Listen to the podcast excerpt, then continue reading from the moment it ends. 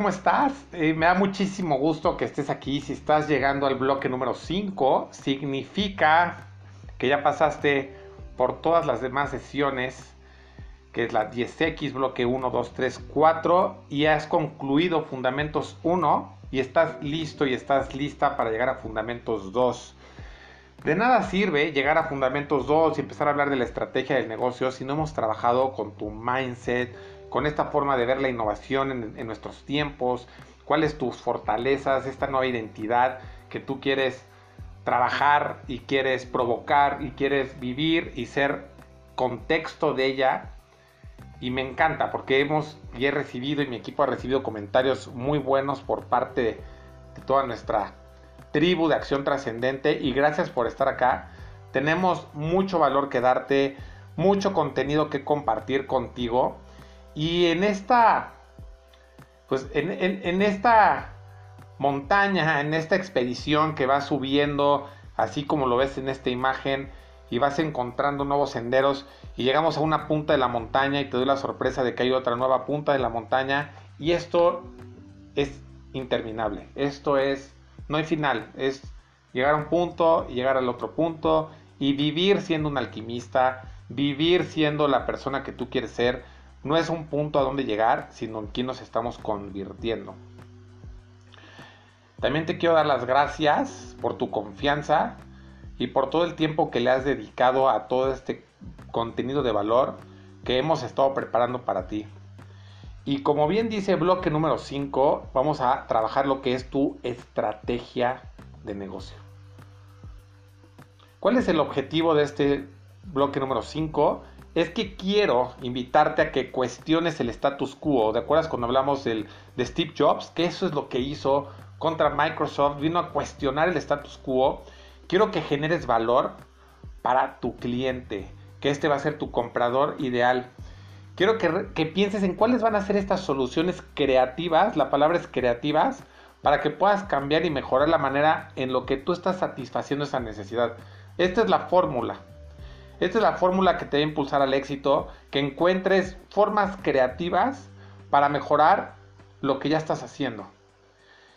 Y para empezar el siguiente bloque, ahora sí quiero recordarte cuál es nuestra misión como tribu y es que podamos inspirar a las personas para que trasciendan y tengamos un mejor mundo. Como te lo he dicho en otros slides, no te pongo 10 millones de personas, 5 millones de personas, porque podría agregar millones de personas. No sabemos cuántas, el tiempo que nos permita Dios en mis creencias, la vida en las creencias de alguien más o lo que sea en nuestra existencia, queremos impactar y trascender y acompañar a las personas para que lo logren. Nuestras creencias. Bien sabes que nos obsesionamos en el buen sentido de dar valor. Esto es, en primer, esto es del primer lugar. Pensar en los demás. Cómo podemos alcanzar el éxito si no estamos dando valor. Eso es lo que nos mueve y lo que nos rige y que todos somos responsables, nos vemos como parte del problema y como parte de la, de la solución. No es lugares de la víctima, ya lo vimos en el bloque, cómo, se, cómo son las víctimas y cómo son la parte protagónica. Nosotros queremos estar en el lugar protagónico. Somos responsables de lo que sucede en nuestro entorno, de las relaciones que hemos construido, de las decisiones que hemos tomado, de las buenas o malas preguntas que nos hemos hecho y eso nos ha llevado a tomar buenos o malos resultados, pero somos responsables, somos responsables, lo hemos decidido. Y también pensamos en cómo realmente podemos aplaudir el error, no la irrelevancia. ¿Recuerdas? Cuando hablamos de los temas de innovación y los cohetes que explotaban. Bueno, sí a la innovación, sí al error, no a la irrelevancia, a este error constante. Este es, eh, una cosa es que somos imperfectos y otra cosa es, este, ya soy negligente. Eso sí no lo, no lo aplaudimos. Buscar cómo sí lograr las cosas. Cuando tú me dices que algo no se puede, me habla, no te habla a ti de ti, te habla de la incompetencia y la falta del logro de las demás personas. Entonces buscamos el cómo sí. El amor es nuestra fuente para trascender y yo puedo estar tranquilo y bien si tú estás tranquilo y bien también.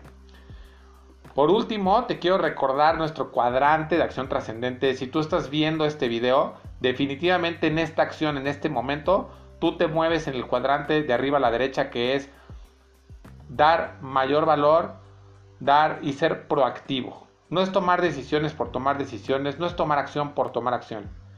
Le encuentras un sentido a las cosas que estás haciendo y este programa de transformación, que es de muy alto valor, te hace ponerte en el cuadrante que para nosotros es el de acción trascendente. Y para ir entrando en tema, te quiero compartir cuál es este un círculo virtuoso, el círculo de acción trascendente. Quiero que observes estos tres puntos que son cruciales para nosotros como empresa. Ya trabajamos el yo, que fue tu identidad en Fundamentos 1. No nos cansamos y dedicamos, por lo menos fueron los cuatro bloques enfocados en ti. Y ahora quiero que nos enfoquemos en lo que es tu negocio, que si ves dice que es mi marca, lo que es tu marca. A mí no, no importa el rol en que estés en la organización, no importa en qué parte te encuentres en la empresa, en la jerarquía, eso no importa, al final estamos hablando de lo que es la marca. Así es. Cuando escuchas marca, probablemente estás pensando en el logo. Y eso es un error. El logo es algo, es parte de la marca, pero en la marca yo me estoy refiriendo a todo lo que tiene que ver con la empresa. A tú como persona, cómo representas la marca, cómo te mueves, qué decisiones tomas, cuáles son tus valores. La marca representa toda la organización, es tu ADN. La, la interacción que tú vas a tener con tus clientes y cómo va a ser la forma, cómo te relacionas con ellos. Ahora te quiero compartir algo. Tú como persona también haces marca. Y ahí es cuando hablamos de tu identidad. Yo he, observado muchas empresas en donde cuando descuidan la marca en esta nueva realidad, ya se fueron para abajo. Y muchas otras empresas que cuidaron su marca y cuidaron su reputación, la marca tiene que ver con nuestra reputación, han podido salir adelante. Entonces, si yo te preguntara, por ejemplo, tú como persona, como marca, ¿cuáles son estos grandes líderes que han podido ser marca realmente que dices, wow, o sea, me acuerdo de ellos? Un Facebook, por ejemplo, si yo te preguntara el CEO de Facebook, él ha sabido hacer marca como persona y también ha sabido hacer marca como empresa. Tú ubicas perfectamente quién es, ¿no? El CEO de Facebook, Mark Zuckerberg.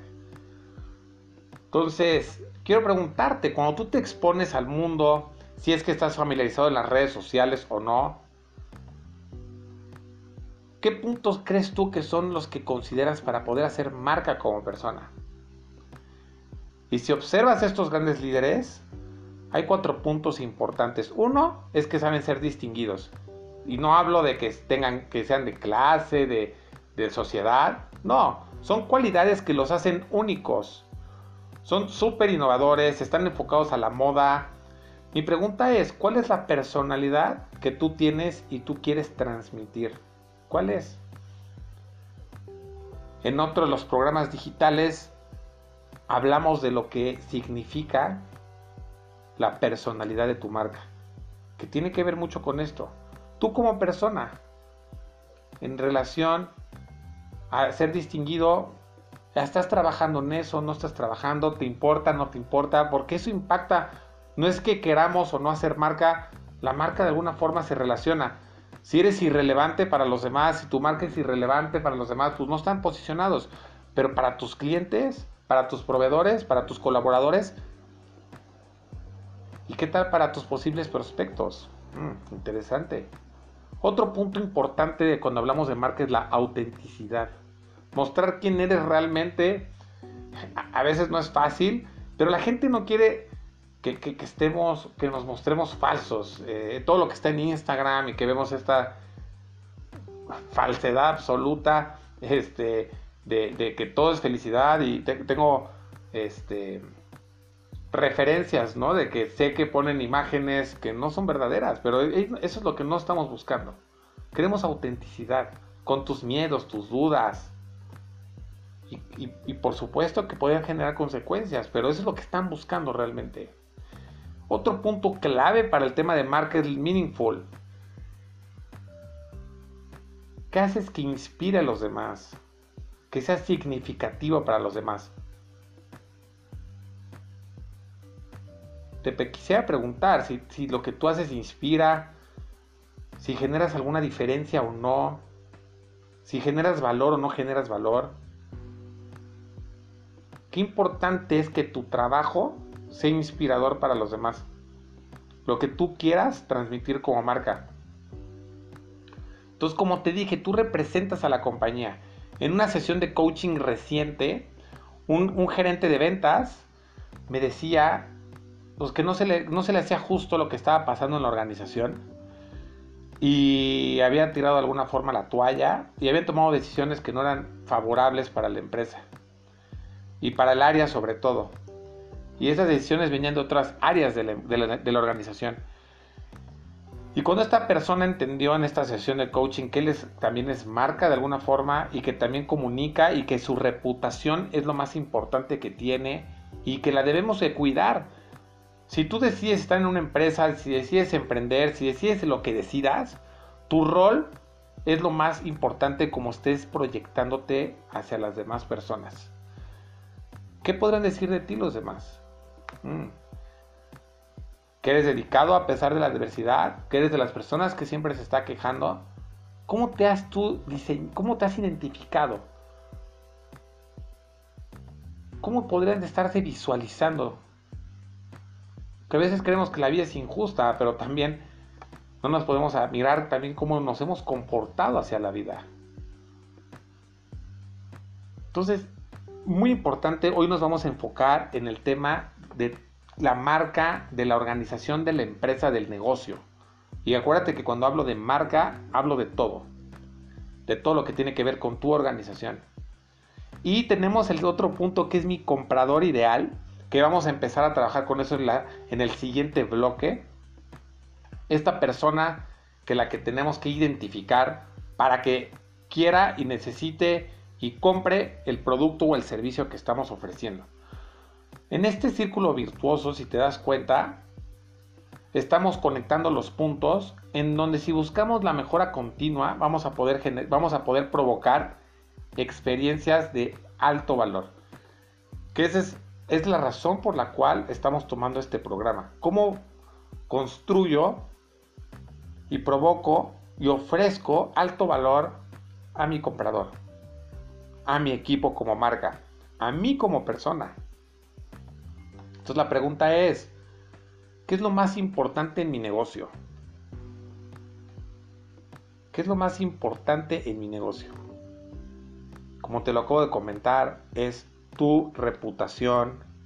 Eso, eso es lo que cuidará tu marca. Carlos Slim gasta millones y millones de pesos en cuidar su reputación. Fundación Jumex y tiene siempre está cuidando su reputación. Es lo que más es lo más valioso que tenemos, créemelo. Recuerdo perfectamente cuando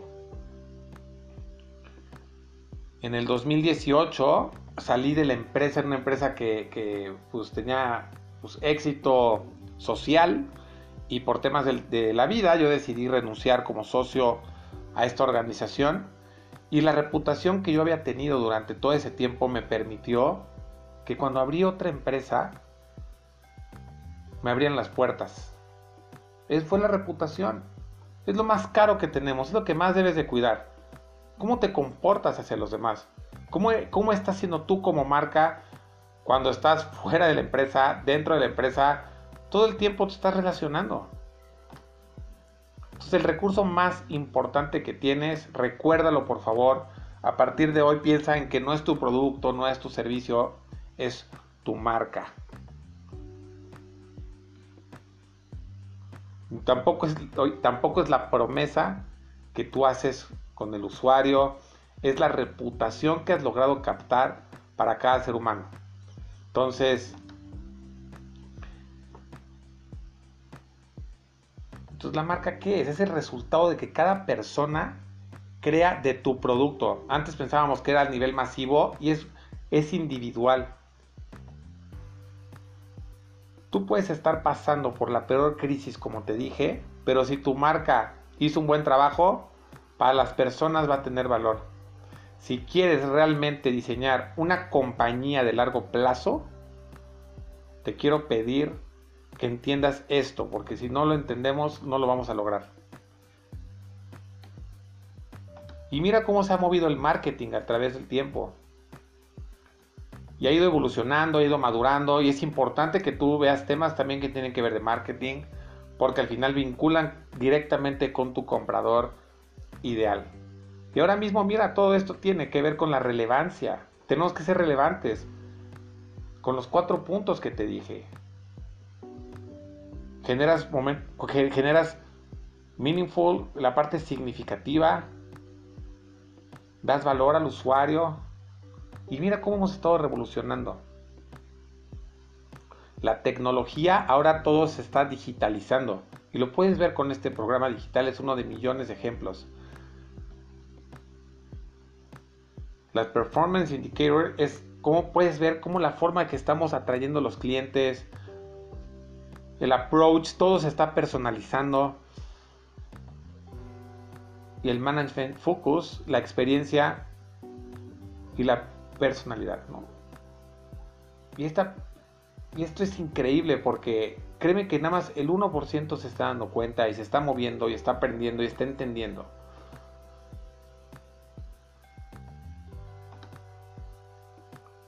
Son, muchas cosas las que hoy en día necesitamos para darnos cuenta y para poder ser relevantes. Ya hablamos de política, de la parte social, de las tecnologías, todo ha ido cambiando, las culturas. Y no sé si recuerdas la palabra de la dialéctica. Y sí, lo vimos en nuestras clases de historia.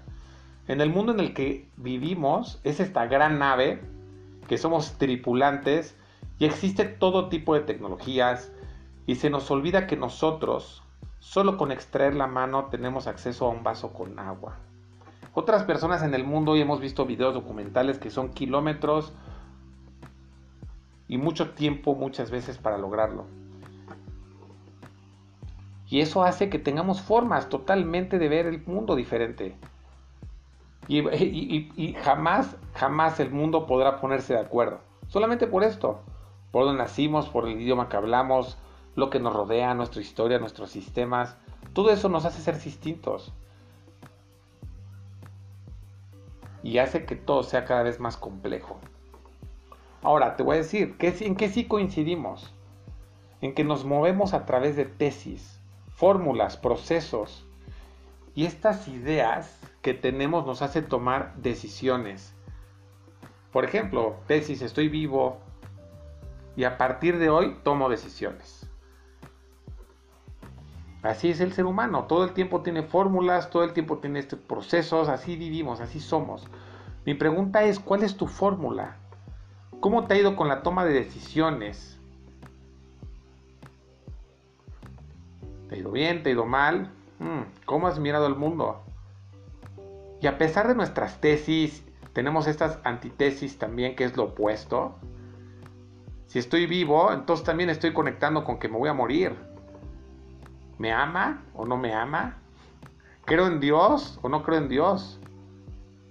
¿Amo tal partido político? ¿No lo amo? ¿Cuáles son estas tesis y antitesis que tú tienes? Y esta es la parte dialéctica.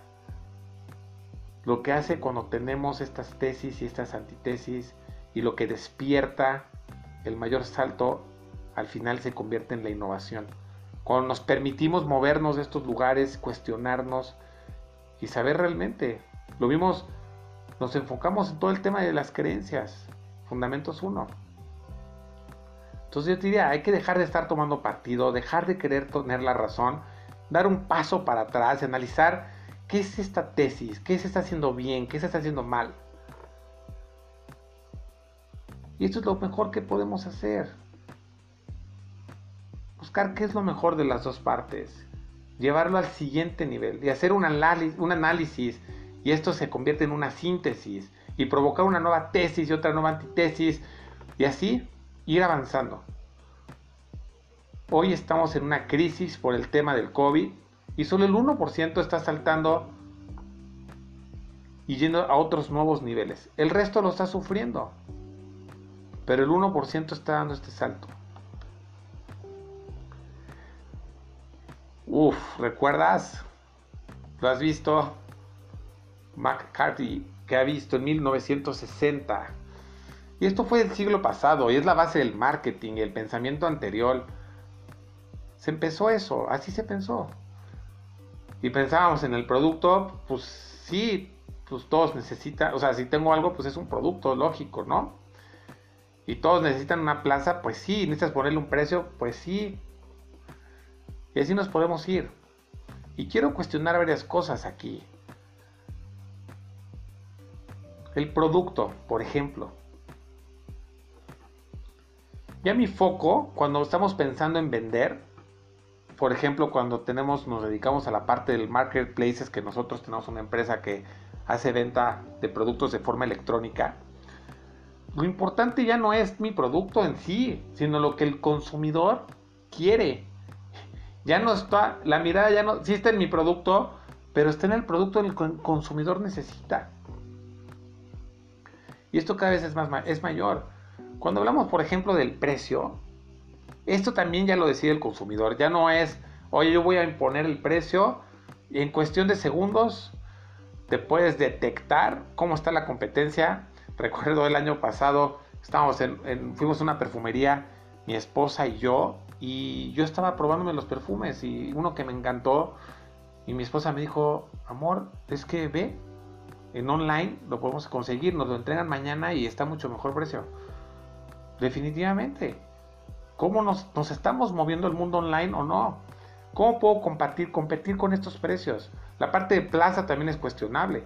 Claro, cuando el marketing lo propuso en 1960, necesitábamos un lugar fijo. Ahora puedes estar en cualquier parte del mundo con una página web. Cualquier persona puede conocerte, interactuar contigo. Y así nos podemos ir. Las promociones, ¿no? Puedes comparar los precios en cualquier momento en Google, como te dije. Y, ya no marcas tú el precio, lo marca el consumidor. Entonces te quiero compartir las nuevas PES. Estas siete PES de las que quiero hablar el día de hoy, como una de las propuestas que tengo para ti. Y hablamos de lo que es el propósito, es la siguiente P, el planeta, las personas, la propuesta de valor. En estas son las que nos vamos a enfocar. También existen otras, que es la plataforma, la participación y el performance. No nos vamos a meter en esos tres. Sin embargo, estas cuatro son las que yo considero ahorita de mayor relevancia y hay que darles prioridad. Entonces, necesitamos poner pausa a ciertas cosas. O sea, el marketing aparentemente está enfocado en las personas, pero no era así, le hizo falta. La innovación tiene que ver con resolver el problema de las personas. La innovación sí está atendiendo forma, sí está atendiendo de forma directa a las personas. Y el marketing hacía demasiados estudios de mercado, focus groups, todo se trataba de entender al consumidor. Recuerdo que en la universidad me contrataban empresas para hacer estos estudios de mercado y yo siempre me cuestionaba si realmente funcionaba, cómo unas 8 o 10 personas pudiéramos opinar acerca de un producto.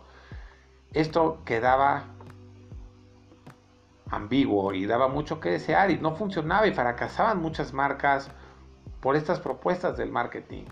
Y quiero compartir a Adris Muti que este libro, este señor es un experto en la innovación y se enfoca a resolver problemas como nunca antes los habíamos visto. Y lo que tenemos no funciona. Y él dice, esto no funciona. No es correcto. Y vio que los humanos estamos divididos en cuatro, en cuatro cosas, cuatro cuadrantes, que ahorita te los voy a compartir.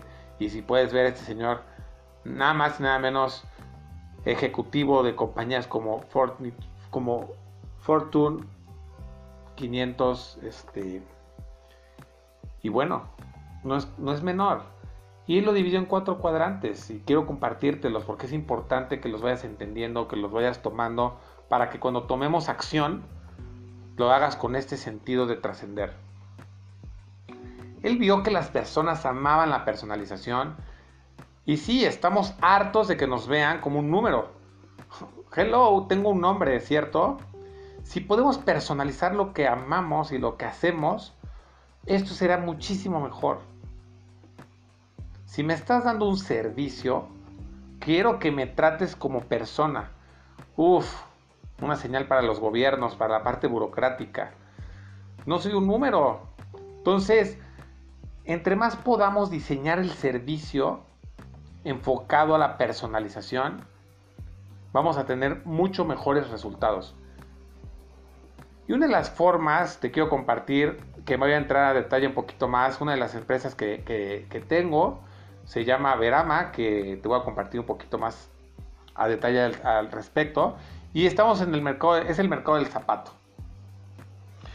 Y una de las, una de las formas de personalizar la entrega de cada par es que cuando nosotros sabemos cuál es la persona que va a recibir un par de zapatos, se escribe el nombre de la persona y se le pone un mensajito. Y es impresionante. Será bueno compartir algunos de los videos que tenemos cuando las personas reciben un par de zapatos y no esperan que venga una tarjetita con su nombre. Y esto lo hacemos cuando sabemos cómo se llama la persona. Entonces, ¿qué tanto estás enfocado en personalización? ¿Qué tanto lo estás haciendo con tu marca? ¿A lo que te estás dedicando? Es la parte de ser creativos, ¿recuerdas?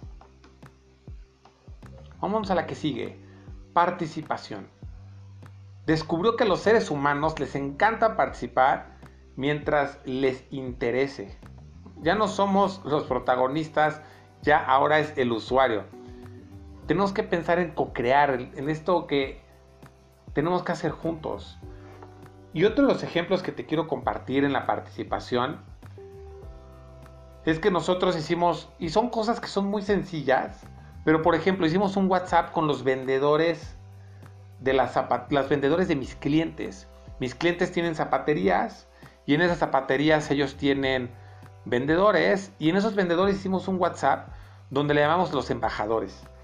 Y ahí podíamos compartir información. ¿Por qué? Porque vimos que los clientes no, no hacían partícipe de las colecciones y de las nuevas compras a bueno, no todos los clientes, pero no los sean partícipes a los vendedores. Algunos nada más los tomaban en cuenta, entonces nosotros a través de este WhatsApp podemos mostrar las colecciones, podemos ver, mostrar tendencias y irlos involucrando como marca. Cómo se hace un zapato, videos de producción. Wow, y créeme que eso hacía que se enamoraran más y más de la marca. Netflix siempre está centrado en la experiencia del usuario. Y, muy pronto lo que está haciendo Netflix es que va a generar programas y series conforme a tu personalidad. Entonces, por ejemplo, si viste Blacklist, un ejemplo, o Breaking Bad, y entonces a ti te encanta que el final sea un final feliz, pues entonces vas a poder ver ese tipo de película porque es lo que tú quieres.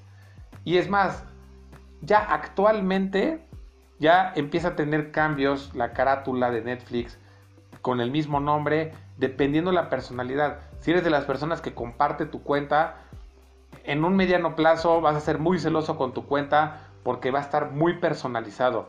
Y estos algoritmos y todo lo que está haciendo con la inteligencia artificial y toda esta data que les ayuda a tomar decisiones, es lo que están logrando. Entonces es impresionante. La verdad a mí me, sorprende y me asombra cómo cada vez todo está siendo más personalizado.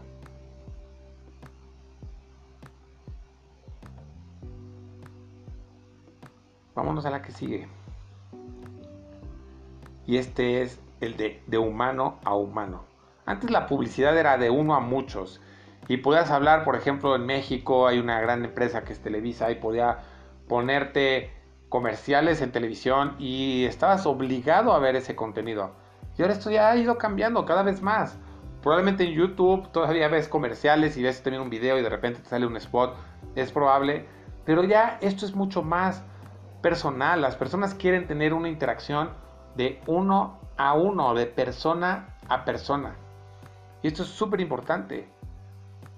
Sí hay cosas que se pueden automatizar, pero al final la parte humana, esta conexión directa, no la podemos olvidar. Y por último,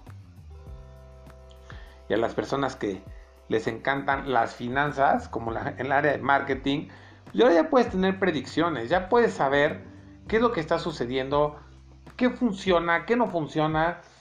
Antes no podían marketing, no podían entregar números, no era suficiente, no tenían tanta data para poder, predecir y tomar las mejores decisiones. No lo puede hacer. Ahora ya lo sabemos, ya hacemos las temporadas. Por ejemplo, en el calzado, nosotros sabemos cuándo es la temporada escolar, qué se necesita, cuándo es la temporada, por ejemplo, de salidas, de graduaciones. Ya lo sabemos y ahora podemos tomar decisiones a raíz de eso. Y, la data también. ¿Y qué, ¿Y qué comportamientos tiene el usuario? Es lo más importante. Si ya sabes qué va a ocurrir y ya sabes qué va a pasar, lo único que tienes es que prepararte. Y cuando hablamos de la personalización, te quiero compartir, no porque admire la marca como producto, pero mira este ejemplo de personalización. ¿Te recuerdas cuando tenías el nombre en las latas de Coca-Cola? Pues esta compañía llamada, esta campaña, perdón, llamada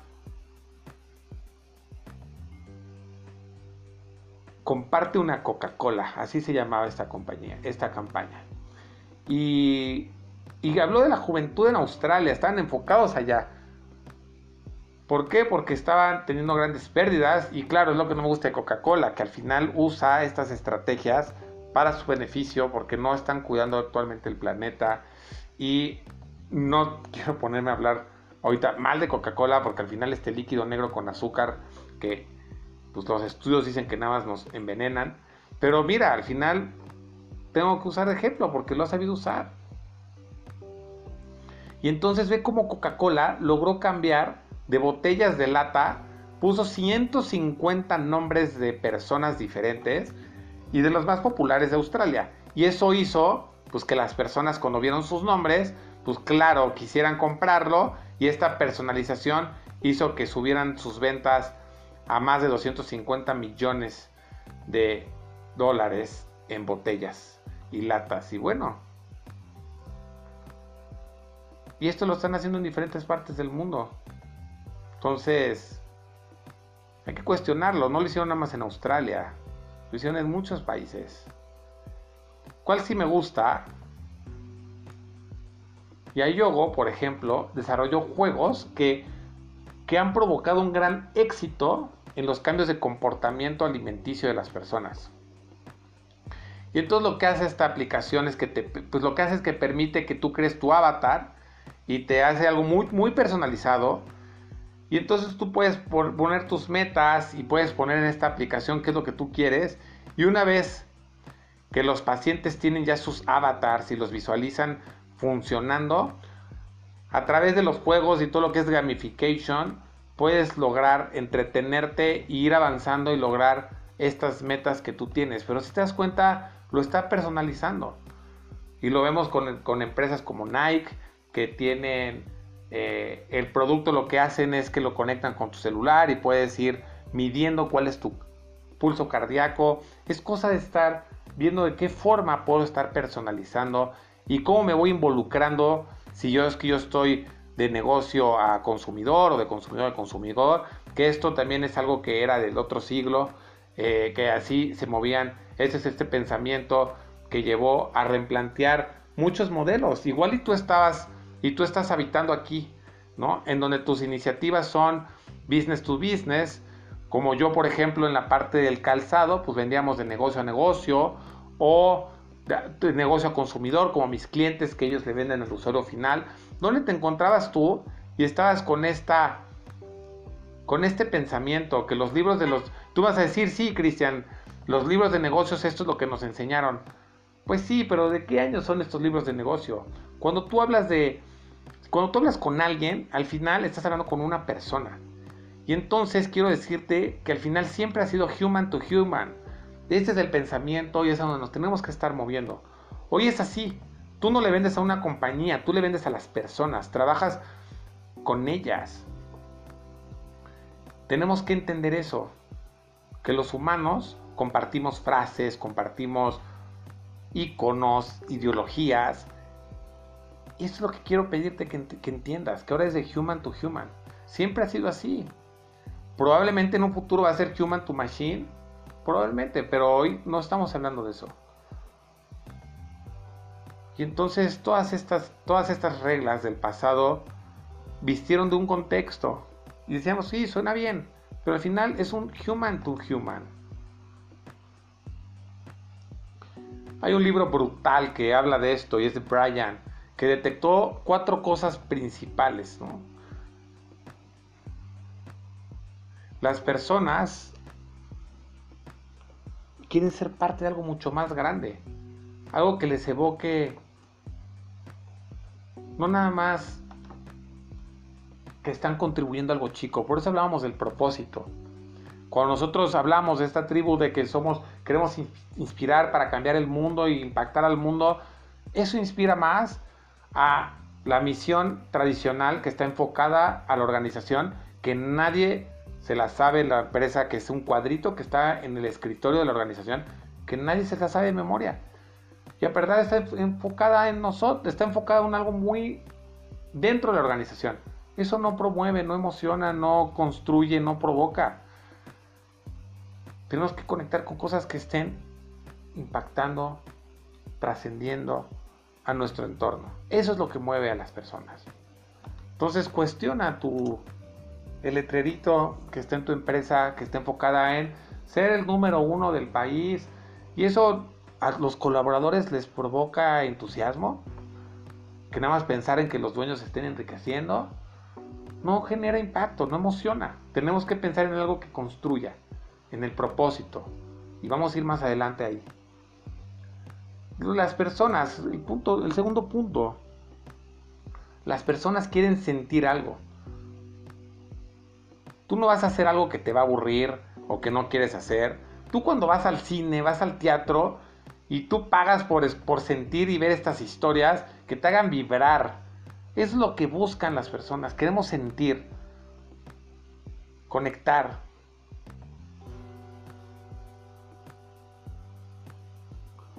Otro punto importante es que cuando tú analizas esta data que es importante y preguntas a las personas qué sienten, no hay nada mejor que escuchar a los seres humanos tenemos que involucrar a las personas. ¿Cómo las estás involucrando? ¿Cómo las podrías estar involucrando? Las personas necesitan sentirse involucradas. Como lo del chat que te platiqué. Otro punto, los humanos también quieren entender a su manera y al final quieren comprender, transmitir, compartir, co-crear. Entonces, human to human. Y quiero, quiero empezar ahora, quiero a la siguiente P. Ya pasamos a la del planeta, a la de las personas. Quiero compartirte la del planeta. Y se trata de cómo vamos a minimizar en esta P cualquier impacto negativo sobre el planeta. Pensar cómo pueden las empresas y yo como negocio, como marca, promover iniciativas que puedan aumentar la rentabilidad del planeta ¿Cómo mejoro la sustentabilidad?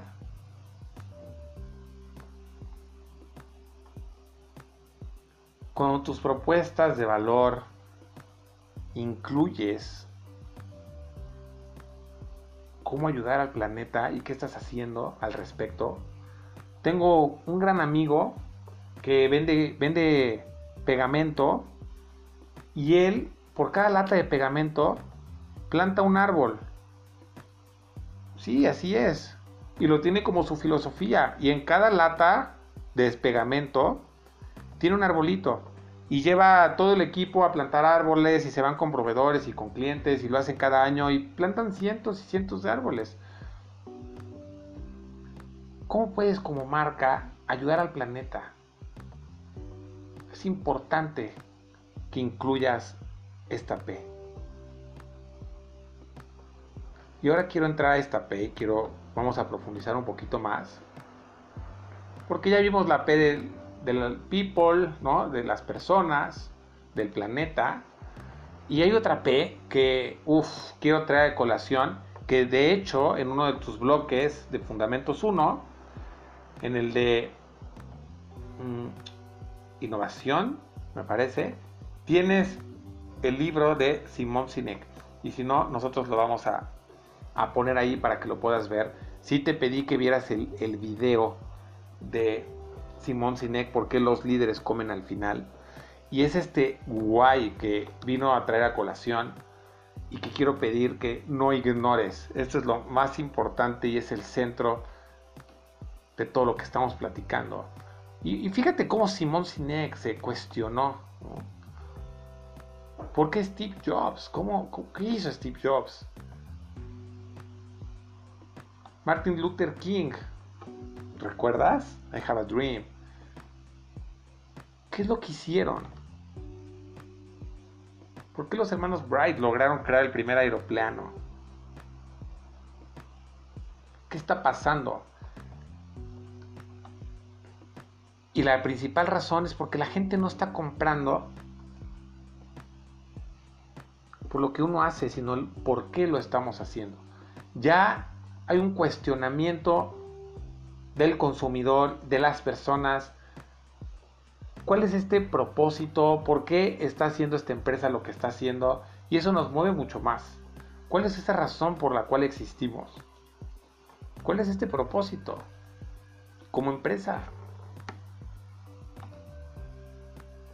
Y él se dio cuenta, si, si, ya viste el círculo dorado, si no, de todos modos te voy a compartir el libro, en inglés, pero bueno, si no puedes ver el video en YouTube. Y él se dio cuenta que la transformación en el mundo respondía a un gran propósito. Y empiezas con el producto. ¿Qué haces? Mm, zapatos, comida. Es el qué, el producto. Eso no mueve, eso no transmite, no conecta. Luego se fue el tema del proceso, el cómo. ¿Cómo haces tus zapatos? ¿Cómo es que haces esta comida? ¿Cómo, cómo la produces? ¿Por qué? Porque la humanidad cada vez quiere saber más y quiere saber más. Entonces es cómo logramos lo que hacemos. Y en el fondo, la pregunta es, oye, ¿y por qué lo haces? ¿Qué te mueve? Uno de mis mentores, John Black, que me dio clases en, la maestría, eh, que ha tenido la oportunidad de trabajar con Coca-Cola, y digo la oportunidad porque al final se ha dado cuenta de muchas realidades y hoy es alguien que está totalmente de desacuerdo y nos decía en clase, ¿no? Y oye, y que él, él confrontaba el porqué al guay de Coca-Cola y no le podían dar una respuesta. Porque no hay un guay, es nada más mercadotecnia que ha funcionado. Entonces la gente quiere saber más. Oye, Chris, ¿y por qué haces zapatos? porque quiero que la gente esté más feliz en sus vidas cuando camina. Ese es un, guay poderoso. ¿Y tú por qué haces comida? Porque queremos alimentar al mundo. ¿Cuál es este guay? Porque tenemos que hablar a través del propósito. No podemos seguir hablando desde el hemisferio izquierdo porque eso no conecta a las personas. Tenemos que hablar desde nuestro propósito. Cuando quieras compartir tu producto, tu servicio, tu marca, lo que estés haciendo. Habla desde el why, desde tu propósito. Y que, quiero que sepas que las compañías que no tengan su propósito van desapareciendo. Entonces, imagínate, Sanichi Toyota, creador nada más y nada menos de Toyota.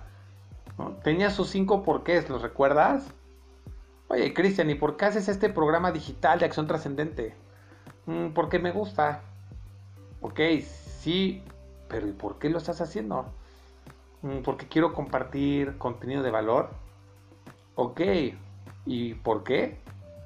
Porque quiero que mejoremos como sociedades. Ok, ¿y por qué? Porque creo que podemos trascender nuestras vidas a través de crear valor colectivo. Wow, gay. Tus cinco porqués. ¿Por qué quieres? ¿Por qué quieres lo que quieres? Y me podría ir más por qué? Porque quiero tener un mundo mejor. Porque un mejor mundo para mis hijos, para nuestros nietos. Entonces, todos hablan del valor. Y la pregunta es, ¿y cómo lo creamos?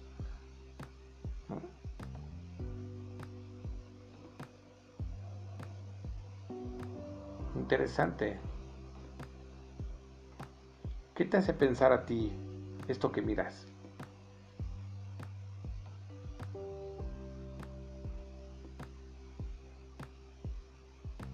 Y hablamos de valor y de crear valor, quiero decirte que nuestro cerebro solamente registra valor. Lo que es valioso para nosotros. Y te quiero compartir la siguiente P, que es propuesta de valor. Y esta es nuestra cuarta P.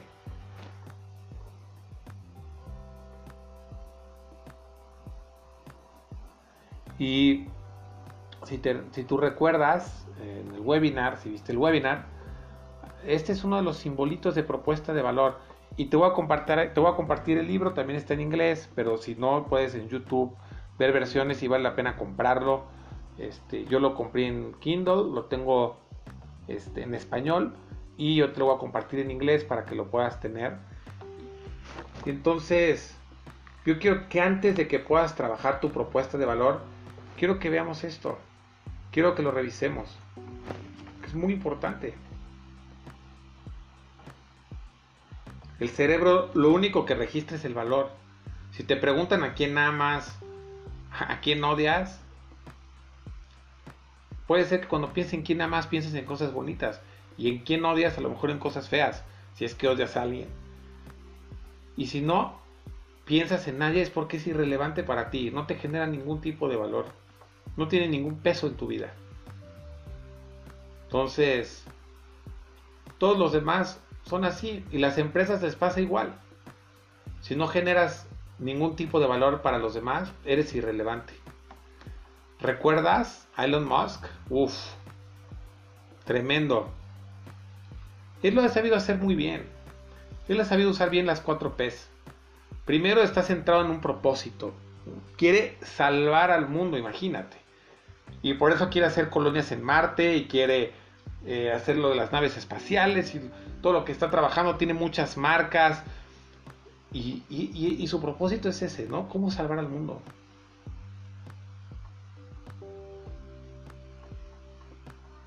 Y así es y está enfocado también a las personas. Quiere ayudar a las personas de todo el mundo y para eso, en la forma del planeta, quiere crear estas tecnologías que ayuden. Wow, entonces dices, wow, ¿por qué no? Elon Musk es un muy buen ejemplo. Ya, ya no fue necesario estar pensando en el precio, plaza, promoción y producto, ¿te acuerdas? Eso ya no es sustentable olvídalo. A lo mejor en algún en el, en, el otro siglo sirvió de algo. Y quiero que recuerdes este a Elon Musk y y él tiene imagínate este es un auto que lanzó. Es la primera camioneta eléctrica en su estilo, un estilo militar, sí, que puede durar décadas. Y hace un análisis y sale y si haces un análisis sale mucho más barato. Y este Cybertruck que hizo en su lanzamiento en vivo, todos tienen... Supuestamente él decía que todas estas camionetas tenían una cobertura irrompible. Y mira, lo hizo enfrente de todos. Aventaron, estos balines y otra vez irrumpieron la camioneta. Se hizo un hoyo y ese es Elon Musk, que se atreve y se atreve a fallar. Él tiene reputación, tiene relevancia, tiene marca. Y hace que la gente al final le compraron, le compraron cientos de camionetas al terminar. 125 camionetas, si no recuerdo mal el dato, pero sé que le compraron muchas camionetas al terminar, después de la exhibición. Porque él tiene reputación. lo ha sabido hacer muy bien. ¿Falló? Pues sí. Sin embargo, esta, esto lo que es Elon Musk hace que la gente le apueste. Mattel lanzó su propia versión y de esto se tratan las compañías. Entonces, si recuerdas, ya vimos estas cuatro P's que son muy importantes. Y ahora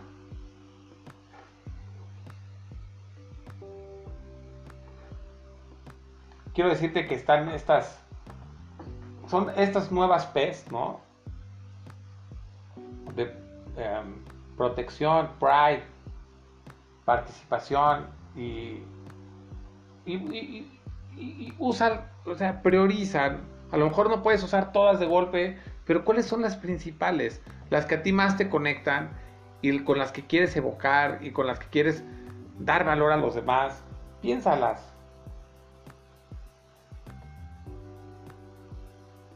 Úsalas. Toma acción. Y quiero decirte que muchas de las herramientas que nos ha ayudado a probar cualquier idea y a las grandes marcas se dio gracias a unas startups weekends, que son estudiantes que se reunían los fines de semana por más de 54 horas, viernes, sábados y domingo, después de sus trabajos, y a probar ideas. Y a ver qué se puede hacer y cómo podemos cambiar y cómo podemos mejorar. Y se juntaban todos. Y hacían pruebas y más pruebas. Y hacían algo que era el producto mínimo viable. Y así la gente podía revisar en internet en el momento y poder entender si realmente esto es lo que ellos necesitaban, si esto va a funcionar. Y así es como salió Spotify, salió YouTube, Snapchat y muchas grandes marcas a través de muchas de estas reuniones. Es impresionante. Entonces, la pregunta es, la gente quiere crear valor y compartir valor. ¿Y qué fregados es el valor? Valor es cuando algo te hace sentir, ya lo platiqué. Aunque no sea placentero, aunque lo odies, pero te hace sentir. Entonces, ¿cuántas compañías gastaron millones de dólares y no provocaron nada? Se volvieron irrelevantes. No entendieron que hay un factor emocional que es human to human. Y si recordamos la pirámide de Maslow de necesidades, Ahora compárala con el tema del valor. Pues poníamos hasta abajo, luego las fisiológicas, hasta arriba las de autorrealización. Y muchas de estas ocurren ahorita. Si pones esa pirámide en una emocional, te das cuenta de que está tremendamente, es tremendamente importante. Hablamos de sentir la parte amigable, de sentir la confianza. ¿Qué estás provocando tú con tus marcas? Y como te compartí, estas personas que buscaban cómo conectar servicios y productos que realmente conectaran con estas emociones, que, que, lograran cambios, no tenían manuales, no tenían este, metodologías, ellos se reunían a hacer las lluvias de ideas. En México hay uno de estos Startup Weekend, en Tokio, en diferentes partes del mundo. Y así con el tiempo ellos han ido madurando y han ido trabajando. Y han viendo estas formas de cómo innovar, pero son unos apasionados de resolverle problemas a las personas. Y es este 1% que ha entendido cuál es este cambio que necesitamos y hacia dónde tenemos que ir. Cuando ves los resultados de un día para otro dices, wow. Pero cuando ves estos estudiantes que estuvieron 54 horas reunidos y se juntan una vez al mes y hacen prototipos y ensayan y abrazan el error y abrazan la innovación y no están sus mentes pensando que si voy a fracasar. Están pensando en el error, sí, vamos a cometer errores, vamos a cometerlos rápidos, vamos a entenderlos. Estos son unos nerdos que se reúnen, pero wow, qué increíble. Y prueban sus ideas. Y se hacen estudios de lo mismo. Antes, una empresa tipo una Televisa, por poner un ejemplo, tenía que hacer planes y prototipos y lanzarlos al mercado. ¿Y qué crees? Cuando lanzaban al mercado, el mercado ya había cambiado. Y por eso ya se está quedando atrás y por eso está sufriendo lo que está sufriendo. Porque no han tenido metodologías ágiles, porque no han querido co-crear, co-construir, ver qué está pasando, se quedaron planeando. ¿Recuerdas nuestro bloque 10X? Y estos jóvenes así es como han estado construyendo mes con mes y ahora ya tenemos metodologías que nos ayudan. Así es. Y este es un gran libro que es el que te dije que te iba a compartir. Y este todo fue un desarrollo de diferentes metodologías que al final la construyen y las grandes empresas el día de hoy las están usando. Sí, como Google. Las están usando necesitamos lograr grandes cosas en poco tiempo y para eso están estas metodologías. Y este, este libro se convierte en uno de los más importantes. Por eso te sugiero que lo compres. Y te lo voy a compartir aunque esté en inglés. Pero bueno. Entonces, Alexander, quiero compartir qué hizo él con este Business Model Canvas que es una maravillosa herramienta que te pido que uses y te pido que tú trabajes con tu equipo y que tengas claro del modelo de negocio para que de ahí puedas seguir nuevas estrategias. Entonces te voy a explicar. Y mira, a la derecha está la propuesta de valor que vamos a ver en el siguiente bloque. ¿Ok? Y en este Business Model Canvas, si te das cuenta el color naranja es cuando hablas de lo que tiene que ver contigo como lo que tú ofreces como empresa, tu oferta de valor, tu valor, tu propuesta de valor. Y en el azul, lo que tiene que ver con tu comprador ideal, con tu usuario. Entonces te quiero poner ejemplos de mi empresa como Verama, la cual utilizamos todas este tipo de herramientas y las estuvimos usando y que en Fundamentos 2 te voy a estar compartiendo. Eh, te digo rapidísimo, Verama es una empresa que nace para dar algo diferente al mercado. Eh, la empresa del calzado es una empresa que eh, gran parte del sector están viviendo como en 1970, así lo sentía, em, y se quedaron, se están quedando como administrando, y sí hay muy buena mano de obra, y hay muy buena, hay buena propuesta, y al final también es muy económica y por eso podemos también exportar y, y competir y, ser buenos. Y, México es una de las una de las industrias que puede presumir lo que es la industria del calzado. Entonces, después de que yo tomé la decisión de salirme de una empresa con mi socio, pues puse lo que es Verama. Y mi propósito era realmente poder tocar vidas a través del zapato. No estaba en cuánto vamos a cobrar y cuánto vamos a vender y cuáles son las utilidades. Eso era, era el resultado y tuvimos muy buenos resultados, pero fue a raíz de que la mirada fue cómo dar valor a los demás. Y vamos a ir, compartiendo este Business Model Canvas en el que te voy a ir diciendo, mira, una de las propuestas que se dice es que este es el orden, como hay que irlo llenando hay otras que ponen otro tipo de orden diferente. En vez de poner el 2, ponen el 1. No te preocupes. Puedes seguir esta secuencia. Sigue la secuencia que tú crees que sea mejor para ti, que te funcione. El orden de los factores no altera el producto. Así que vamos a irlo llenando. Te voy a ir compartiendo. Quiero que esto lo hagas para ti también. Puedes parar el video cuando tú lo necesites. Por eso estas nuevas formas de enseñar y de aprendizaje son tan fructíferas, porque si en clase tradicional no entendías, pues bye, porque a lo mejor te dio pena preguntar. A mí en algunas ocasiones en la universidad, pues no preguntaba por pena o lo que sea.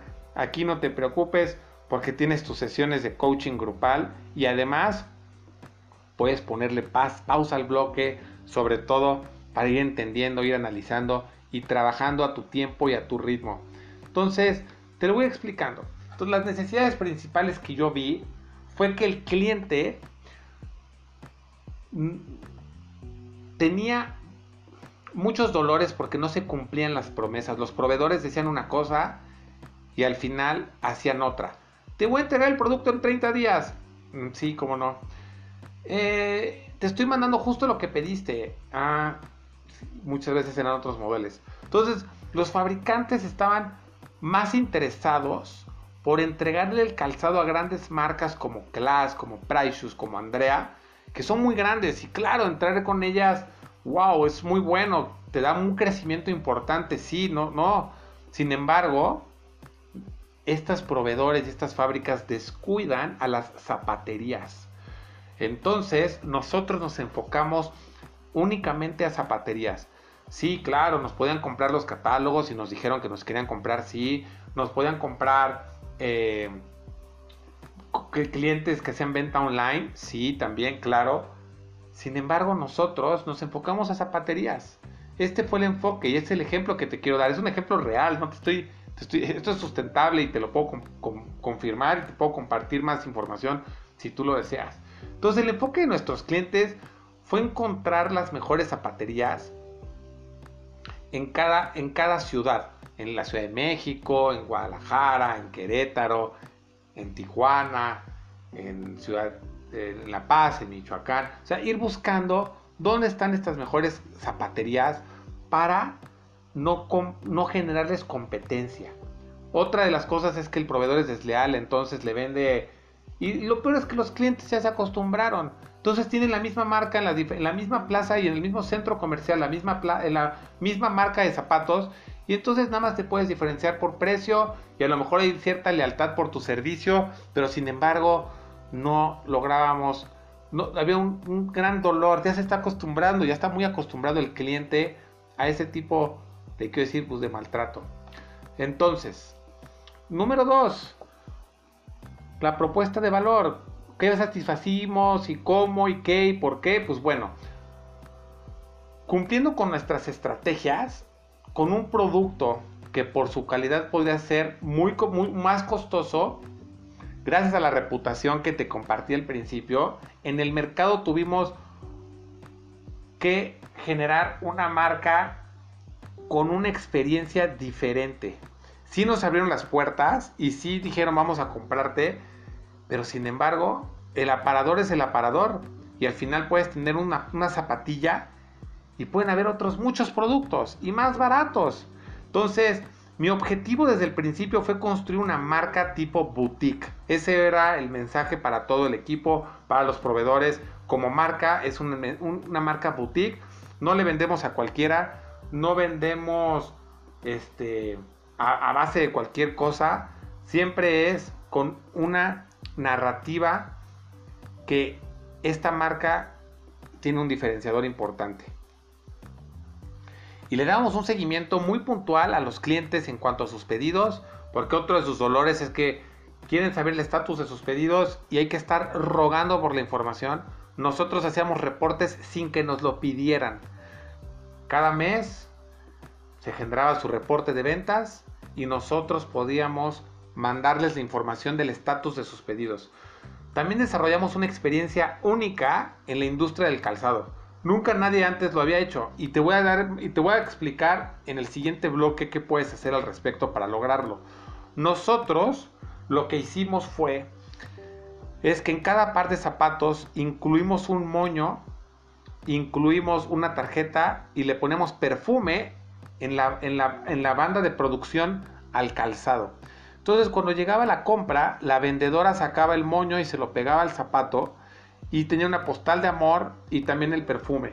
Entonces, wow, yo te estoy ofreciendo la experiencia única en el mercado.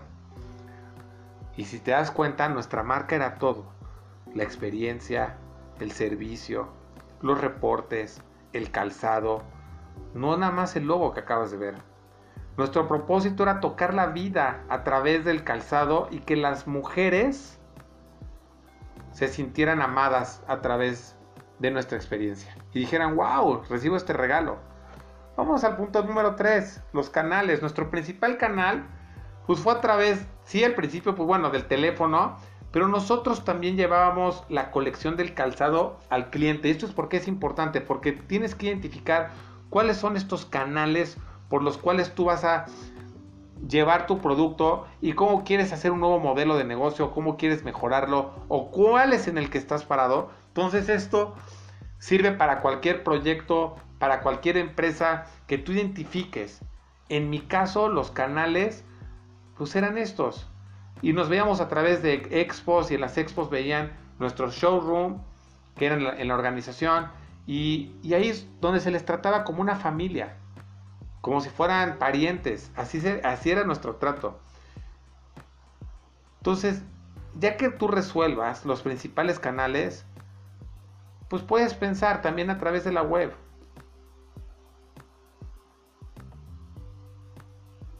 Tú decídelo. Nosotros teníamos esta propuesta, empezarlos a, poderlos atender y sistematizar el, proceso a través de la web.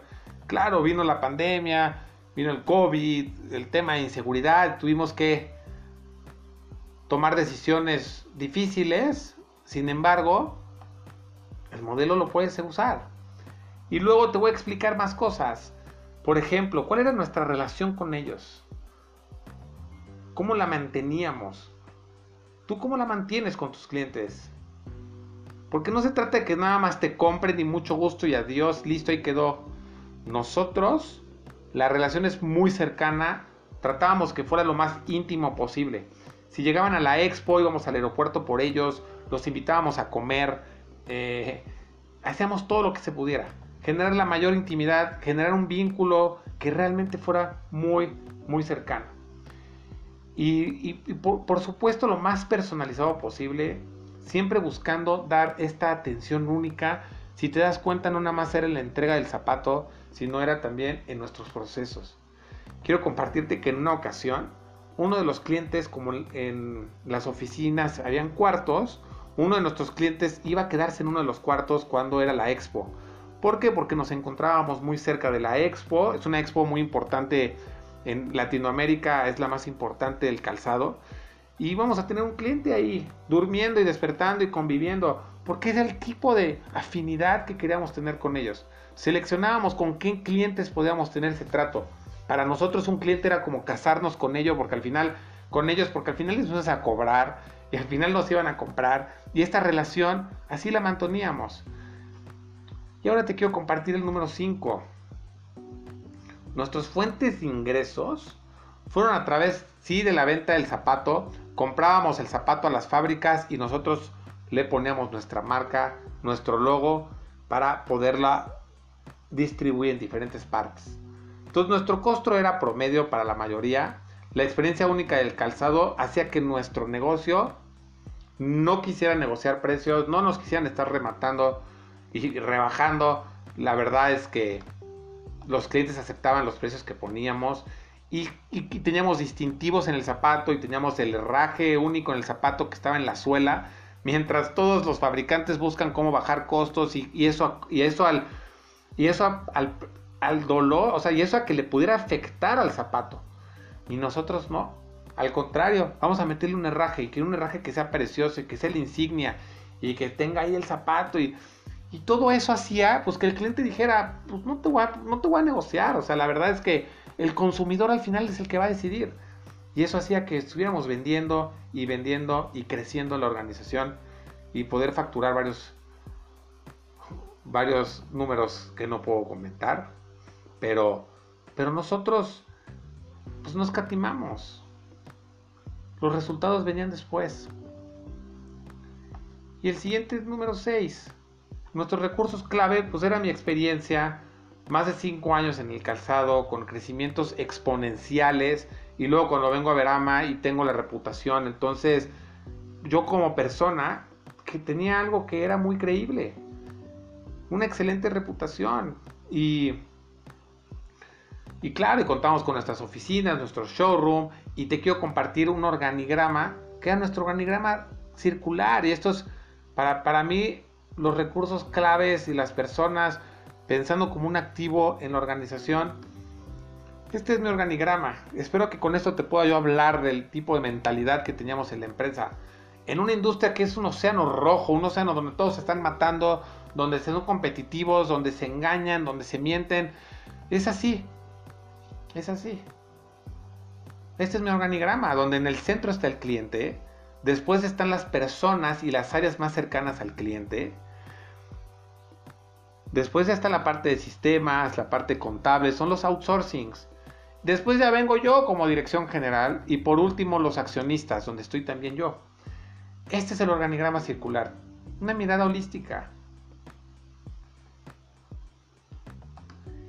Y después, pues bueno, claro que tenemos automóviles, gavetas, computadoras, que son estos recursos que son claves para ti, que necesitas sí o sí para poder seguir con, estos, con este modelo de negocio y crecerlo. Número 7. Nosotros no manejábamos inventarios. Era de estos modelos, con este pensamiento de innovación y, y buscando ser este 1% y pensando diferente, no manejábamos inventarios. Toda mi competencia manejaba inventarios, ya sean de marcas como la nuestra que distribuía zapato, nosotros no lo manejábamos. Con la finalidad de reducir tiempos de entrega. Ese era el principal pensamiento. ¿Para qué recibo yo la mercancía del proveedor? Y luego la embarco y luego la mando. Me voy a tardar 3-4 días. Y eso bajó costos, por supuesto. Bajó mano de obra, claro. Y eso ayudó. Sí. Pero no teníamos, no necesitaba yo tener ahora una mercancía, un inventario ahí de cientos de pares preocupados cuando viene un pedido, por ejemplo, de más de mil pares, ¿cómo lo hacíamos? En algún momento nos pidieron hasta más de tres mil pares, un solo pedido. ¿Qué haces con tanta mercancía en tu almacén? Una buena logística, apoyándonos con nuestros proveedores.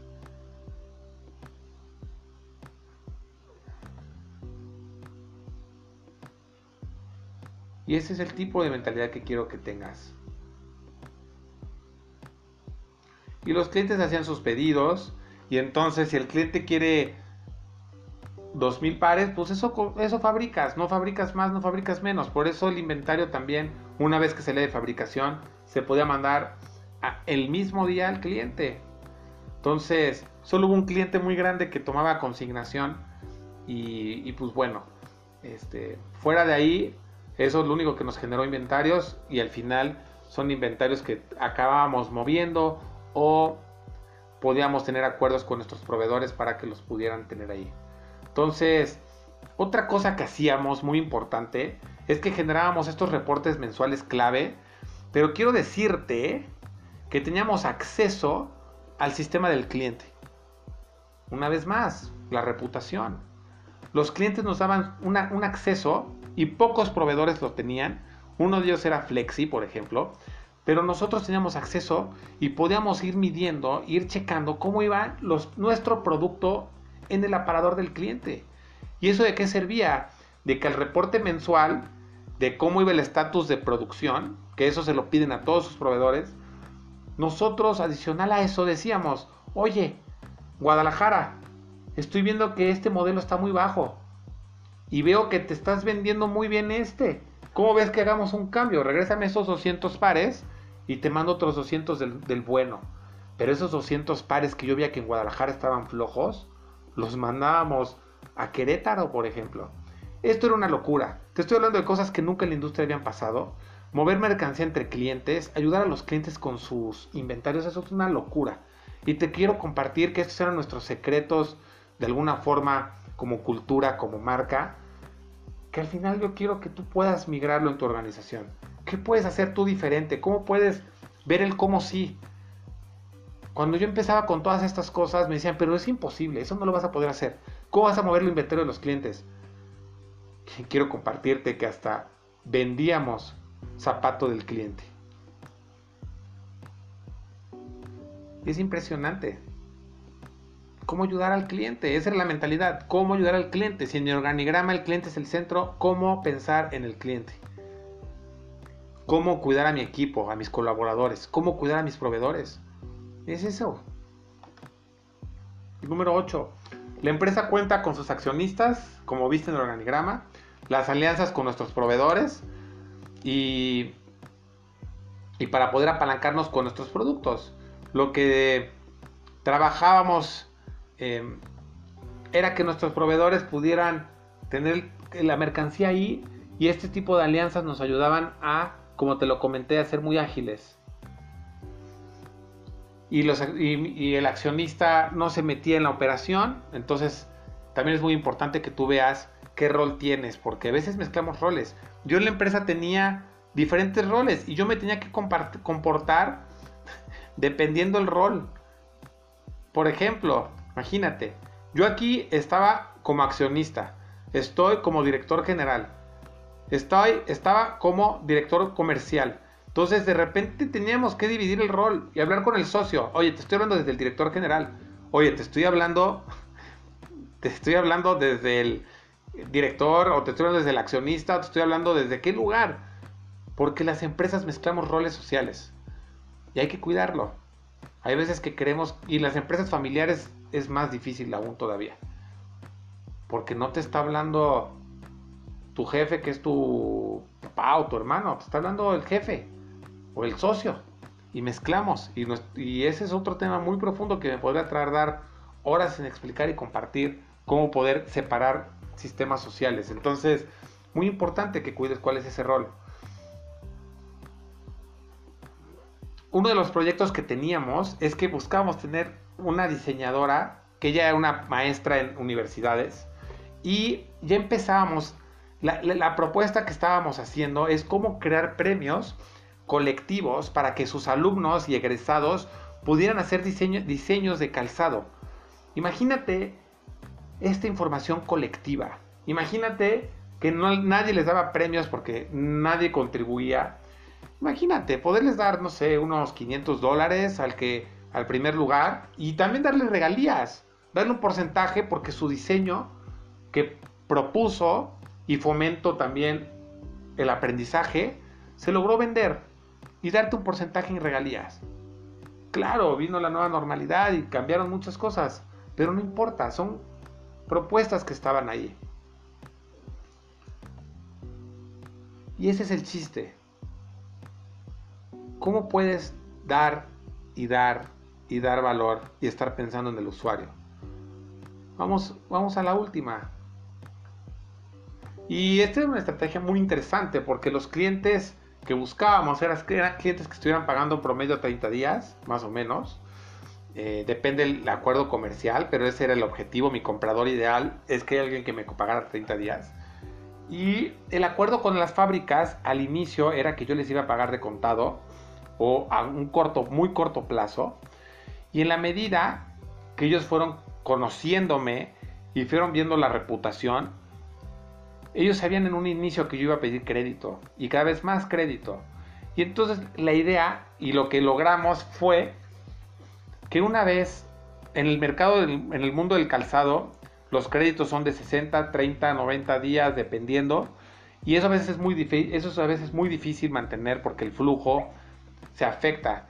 Y yo lo que quiero compartir con esto es que lográbamos recuperar la venta y con ese dinero poder pagar al proveedor y con esa utilidad poder crecer. Esa era, esa era la estrategia inicial. Sí se puede, claro que se puede. Y quiero que, que, que bajes este, en tu bloque está este archivo para que lo bajes y lo trabajes. Y una de las herramientas colaborativas, si por algo no puedes hacerlo en tiempo real con el equipo, puedes usar Memento. Y Memento es una herramienta maravillosa para trabajar con los equipos. Y te voy a poner esa liga también para que puedas tener acceso ahí. Nada más escribes Memento y es un mural. Y vale la pena.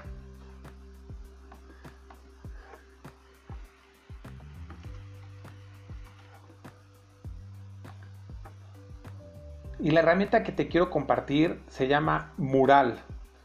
Y esta herramienta Mural te ayuda a trabajar de manera colaborativa como si pusieras post-its y, puedas con los equipos co-crear, co-construir, subes el formato y tienes esa plantilla y en distancia te conectas por Zoom y les, y les das accesos al, al mural y ellos pueden co-construir y trabajar. Entonces, Vamos a ir construyendo más herramientas, hay muchas muy buenas y para este formato en específico, Mural te puede ayudar de sobremanera para hacerlo de forma virtual. Y te quiero pedir ahora que hagamos un pequeño análisis a este ejercicio para saber quién eres, tú como marca. Y si te das cuenta, el primero es, te pongo ahí Chanel, HM. Y si tú, por ejemplo, eres una marca, quieres proyectarte de forma muy exclusiva, ¿qué quieres hacer? Ya tienes tu business canvas. Ahora, ¿cómo quieres proyectarte? ¿De forma exclusiva o de forma masiva? Nosotros en Acción Trascendente queremos ser exclusivos. No súper exclusivos, pero sí buscamos la exclusividad. No cualquiera entiende este tipo de formatos, no cualquiera tiene la autodisciplina de darle seguimiento y de llegar hasta donde tú has llegado. Créeme que no. Es muy difícil, pero esa es la actual. Entonces, nosotros somos, nos inclinamos hacia lo exclusivo. Después, ¿Qué marca eres tú? ¿Eres seria o eres alegre como Google? Esto es para que te autoevalúes tú también. Nosotros en Acción Trascendente somos divertidos, de repente tocamos temas serios como lo hemos visto en el, bloque 10X, pero también buscamos ser amigables, buscamos que los colores, lo que transmitimos, cómo nos llevamos como colaboradores, cómo somos, nos inclinamos hacia la diversión. ¿Cómo eres tú? ¿O cómo te gustaría ser tú como marca? ¿Te inclinas a la parte convencional o eres súper rebelde? Nosotros nos inclinamos un poco a la rebeldía. Queremos hacer nuevas propuestas, queremos que veas cosas que no hayas visto. No me quiero súper salir del estatus porque no estamos en una clase de innovación. Sin embargo, tomo lo que son principios, tomo lo que son estos valores, lo que nos ha regido a través del tiempo, como nuestra identidad, que eso no va a cambiar. Sin embargo, tiene este toque, que es la parte de nuestro dominio externo, que son quiero que seamos disruptivos, quiero cambiar este mindset, no quiero estar en lo convencional. Por eso me voy un poco hacia lo rebelde. Y luego somos amigables o somos autoritarios. Considero que somos una marca amigable los colores provocan y transmiten el ser amigables también. Entonces, ¿dónde te inclinas tú? Haz este ejercicio. Y por último, somos maduros o jóvenes. Muy hacia la parte madura. Sí traemos contenido eh, fuerte, pero estamos, estamos yendo hacia la parte, buscar ser simples, buscar ser joviales. Hacia allá nos estamos inclinando. Entonces, este es otro de los formatos que quiero pedirte que llenes y que hagas y que tú te examines. Ya tienes tu business canvas, tienes esta radiografía de tu modelo de negocio. ¿Y qué quieres cambiar? ¿Qué quieres ajustar? El business canvas también hay que irlo construyendo y alimentando. Y ahora te quiero pedir este siguiente mapa que lo pongo aquí, que vamos a meter este eje de las X clásico, moderno o expresivo y reservado. ¿Cómo eres tú? ¿Hacia dónde vas a pensar que vas a dirigir la marca? Nosotros nos vamos a algo expresivo y moderno. Hacia allá nos vamos, hacia lo moderno. Queremos buscar lo último ya me metí a otro, aparte de que tomé el programa de, cómo hacer esto digital, ya entre otro de los gurús este, en España. ¿Por qué? Porque quiero estar mejorando y estar mejorando y estar mejorando. Y así me voy. Quiero que seamos súper expresivos y que seamos súper modernos. ¿Ok? Entonces, uff, yo sé, te dije que iba a haber mucha chamba, que íbamos a estar trabajando, que que no íbamos a parar. Y te felicito. Has hecho un gran, un gran, gran trabajo. ¿Ok? Y ahora sí, vamos a empezar también a diseñar esta estrategia de negocio. Es complejo. Y de ahí depende tu éxito también. ¿Recuerdas el SMART que hablamos en otro bloque en Fundamentos 1, bloque número 4? ten, en tu mente tu Smarter, te lo recuerdo. Normalmente vas a escuchar el Smart, pero vamos a un doble clic, acuérdate que es el Smarter. Pero al final busca que sí sea específico, que sí sea medible, que sí sea alcanzable y que sea real, o sea, que sí se pueda, que sea realístico, realistic.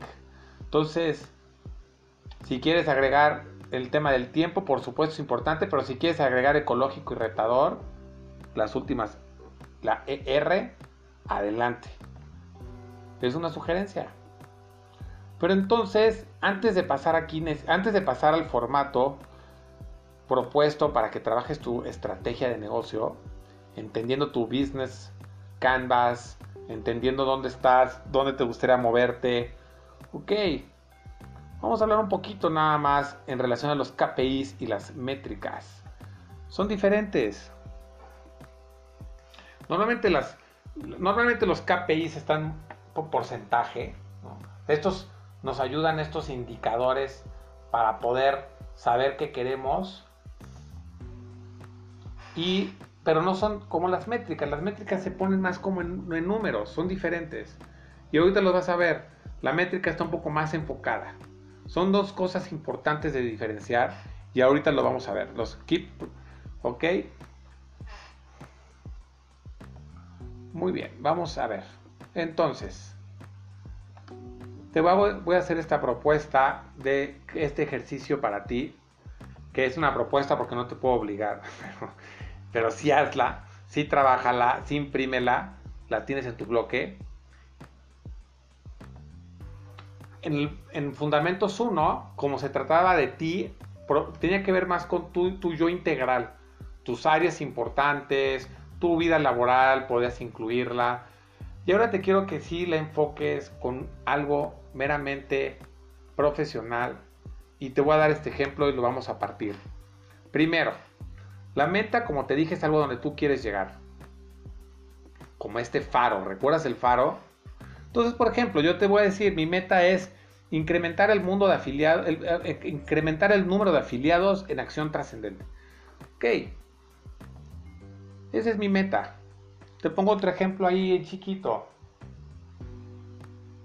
Ok. Ve cómo es simple, ve cómo es Em, que lo pudiera entender un niño de 7 años, de 12 años, sin tanto rollo. Y el objetivo si es algo más profundo. Por eso te pido que recuerdes el Smart o el Smarter que vimos en el que te acabo de enseñar y que vimos con profundidad en el bloque 4. Entonces, mi objetivo, por ejemplo, podría ser, pueden ser dos o tres. Aquí voy a ponerte uno que es lograr dice 120 nuevos miembros en acción trascendente en todo el año. O sea, estaría hablando de 10 mensuales, dependiendo la época del año, pero este es un ejemplo que te doy. Y entonces el KPI es incrementar un 100% el número de inscritos. Esto es lo que va a medir tu desempeño del objetivo, si lo estás logrando o no. Yo tendría que estar creciendo con ese porcentaje.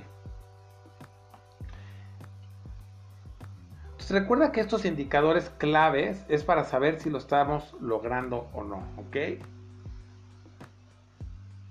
Y entonces, bueno, lo vamos a dividir. Entonces, tenemos lo que es la estrategia. Entonces yo voy a poner mejorar el perfil a quienes invitamos a esta comunidad buscando otros canales de posicionamiento. Si yo ya en el pasado tuve una inversión económica, supe en qué plataformas invertí y ahora mi estrategia es mejorar el perfil. Y para mejorar el perfil voy a hacer diferentes cosas. Entonces, aquí es donde yo voy a entrar con mis métricas. Si yo supe que en la vez pasada logré tener 2000 publicaciones, 2000 impresiones y eso hizo que tuviéramos una asistencia al final al webinar, bueno, ahora mi métrica va a ser que ahora voy a tener la mitad, quiero tener, pero voy a tener un mejor comensal. Un mejor perfil. Eso es lo que estoy buscando. Esa es mi métrica. Mi pregunta es, ¿cuántas, a ver, cuántas publicaciones tendría yo que hacer para llegar y lograr mi KPI? ¿Cuántas? Bueno, aquí en números le voy a poner mil. ¿Cuántas asistencias tendría que tener al webinar para lograr mi KPI? aquí estoy poniendo 40. Si, es algo nuevo que no has probado, una vez más, lo, lo haces como una fotografía, lo planeas, que eso quieres hacer y eso quieres lograr, pero si no lo mides después de los resultados conforme a lo que planeaste, no va a servir de nada. Porque es jugar un partido sin marcador. En mi caso, que hemos hecho varios webinars y que el programa ya está funcionando, yo ya lo puedo medir contra algo. Y entonces mi táctica sí podría ser incrementar el contenido, mis contenidos en Facebook. ¿Cómo puedo aumentar, incrementar estos contenidos? Si estoy metiendo 10, pues ahora quiero meter 20. Si antes hacía un webinar mensual, pues ahora quiero hacer dos webinars mensuales. Y tú vas a compartir esta tablita que tú ya la tienes y la puedes usar si quieres.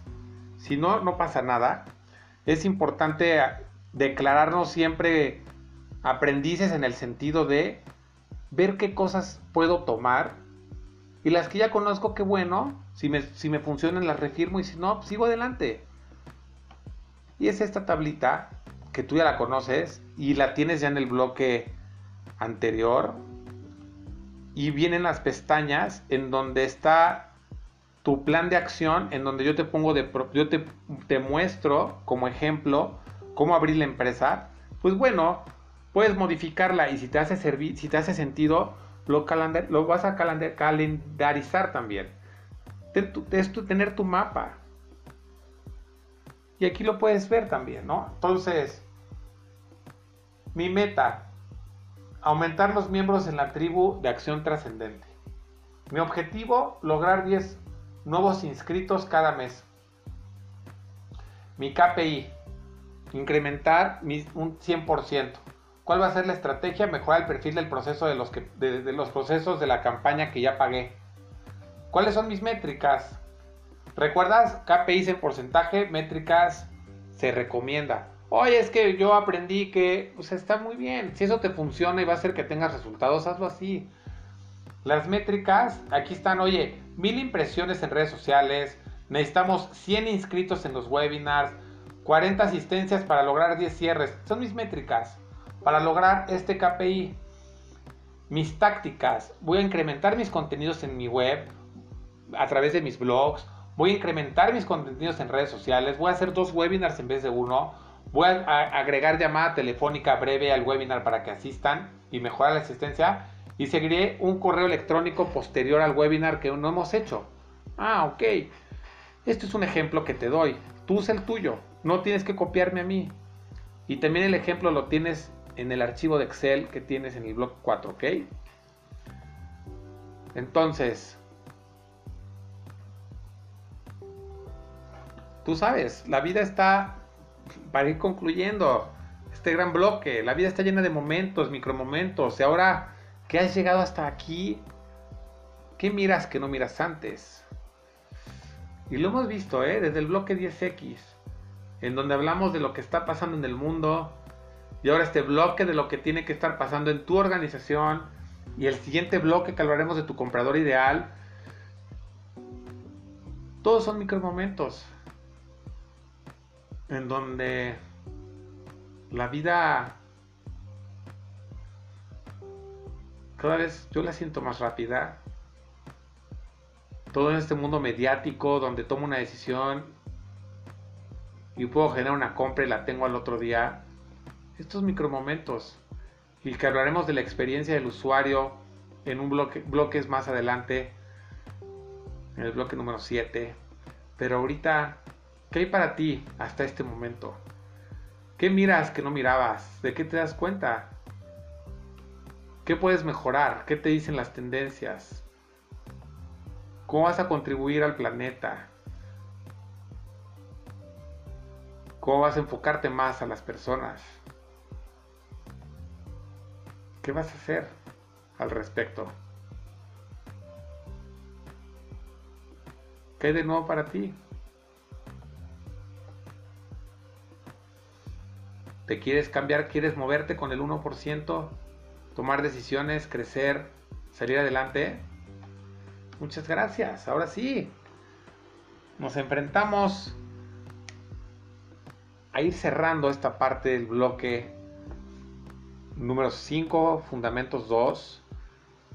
Y te quiero pedir que tomes acción en este momento, que escribas www.acciontrascendentesc.com diagonal bloque 5, así como lo ves, en minúsculas, con diagonal. Escribe, por favor. Ayúdame a saber y entender cómo estás hasta este momento. ¿Cómo vamos en este camino y en este viaje?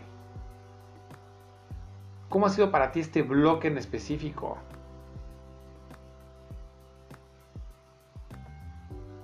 Aunque yo tengo el programa diseñado, cuando yo sé qué te gusta y cuando sé qué quieres mejorar y qué quieres que, que sigamos profundizando, voy rediseñando porque creo en la mejora continua. Lo viste en nuestro círculo virtuoso, mejora continua en donde está mm, quién soy yo, mi identidad, mi marca y mi comprador ideal. Y estamos trabajando en el tuyo. Vamos a seguir trabajando en el tuyo.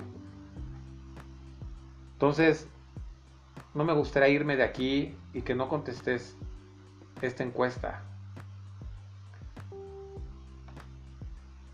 Yo te podría decir que por lo menos cada hora que recibes son 20 horas de codiseño, co-construcción, conversaciones con el equipo. Quiero que sea de muy alto valor. Dime si lo está haciendo. Dime qué más quieres. Y contesta esta encuesta. ¡Wow! Estamos concluyendo el bloque número 5. Fundamentos 1. Siguiente etapa. Impresionante. Te quiero dejar estos seis principios para ideas pegajosas. Si lo que te puse te hizo sentido para tu negocio y quieres empezar a meterte en redes sociales y en este tema del arte de vender a distancia, te estoy compartiendo ideas, propuestas. Tú eres el artista, tú vas a decidir qué hacer. Y te quiero felicitar por llegar hasta aquí, por caminar, por mirar tu entorno, mirarte a ti. Y busquemos ser simples. Yo creo que menos es más. menos es mejor. Entonces, si ves la meta, es algo simple. No te compliques. Ve cómo te puse. Incrementar. Incrementar a los afiliados, a las personas, a mi tribu de acción trascendente. Hazlo así. Haz mensajes que sean muy concretos, que sean muy entendibles. Como te digo, si un niño de 12 años lo puede entender, ok. No te compliques las cosas. Si tú te complicas, vas a complicar a los demás también. Logra que sea inesperado. El factor sorpresa será uno de los mayores recursos que podrás aplicar y hacer. Y es muy fácil, mucho más fácil de lo que tú te imaginas. Nuestra experiencia Verama, como te platiqué, fue algo creativo. Una tarjetita donde te dice gracias por caminar, gracias porque caminamos la vida juntos. O depende, depende de la tarjeta, es la frase con tu nombre, con el perfume. Eso es inesperado. La persona solo quiere recibir su zapato y en eso le das más. Cuando le entregamos a los clientes antes de tiempo.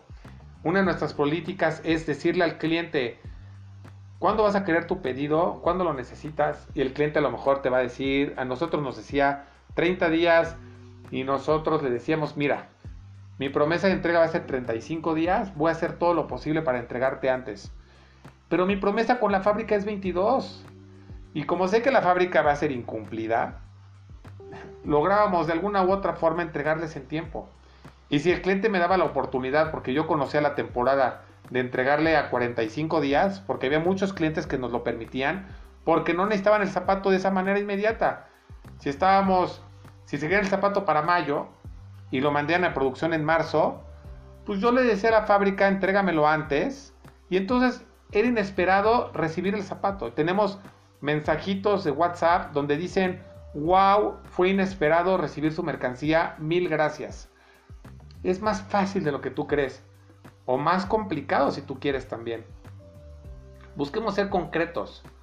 Nosotros buscamos ser muy concretos con nuestras imágenes. ¿Te das cuenta cómo te pongo no te lleno de texto y te lleno de palabras y que te pierdas y que te aburras. Son imágenes, imágenes vivas, imágenes en un viaje donde tú quieras conectar. Y te pongo una frase, te pongo una palabra, te pongo una persona. Pero no te lleno así de texto y sin imágenes, que se vea plano. Y si de repente es necesario meterte, yo creo que esta es la que más texto ha traído de todas. Pero no buscamos eso, no es, no es nuestro core, no es lo que nuestra mente no está en cómo llenarte de texto y yo leerte lo que estás viendo, no va por ahí. Entonces, busca que la experiencia sea agradable, que sea concreta. Y por último, bueno, hablemos de la credibilidad, ¿no? De estos seis principios. Genera confianza. Que la gente vea que lo que pones es real y que lo puede googlear y que puede darse cuenta de lo que estás hablando. Genera confianza. Si dices que eres el mejor en el precio en el mercado y que si no es así lo ajustas, pues genera eso. Em, en ocasiones nosotros nos dimos cuenta que le dimos el zapato más caro al cliente. Y era hablarle por teléfono y decirle, oye, te di el zapato más caro, te lo tengo que bajar. Y así lo hacíamos. Hoy un cliente me pagó por error. Y tengo de testigo a mi equipo. Un, cliente nos pagó por error un zapato que lo necesita devolver porque tuvo lo de la pandemia y no lo pudo colocar eh, y lo necesita devolver. le, tengo que, le voy a regresar su dinero, se lo dije. Oye, nuestro acuerdo fue por consignación, sí, cierto. Se lo voy a regresar. ¿Por qué? Porque estamos trabajando la confianza. Como cliente, como marca, con lo que estás haciendo. logra que sea emotivo. Que se emocionen. Conecta con la emoción. La compra es por algo emocional. Entonces lo estás logrando. Estás siendo, estás relevante o irrelevante. Acuérdate que al final generamos valor. A quien amas, a quien no amas, que odies, te, genera una emoción. Hay un, valor. A lo mejor es un valor negativo, no lo sé. Lo que te quiero decir es que seamos emotivos. Y con, eso, y con el tema de la emoción vamos a profundizar en el bloque número 7, con la experiencia del usuario y trabaja historias, que sean narrativas, el storytelling, que tu servicio sea así.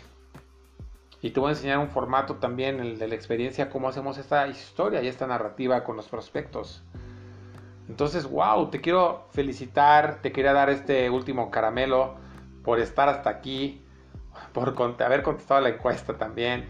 Y felicidades, felicidades, felicidades por tomar acción y trascender. Y te quiero decir que el éxito en los negocios está en tomar acción y tener un enfoque en lo que estás haciendo. Por eso yo le dedico muchísimas horas a esto que estamos haciendo y ves la excelencia. Yo no he visto una plataforma digital con contenido digital mejor que el de nosotros, no lo he visto. Es mejor que el de mi maestro.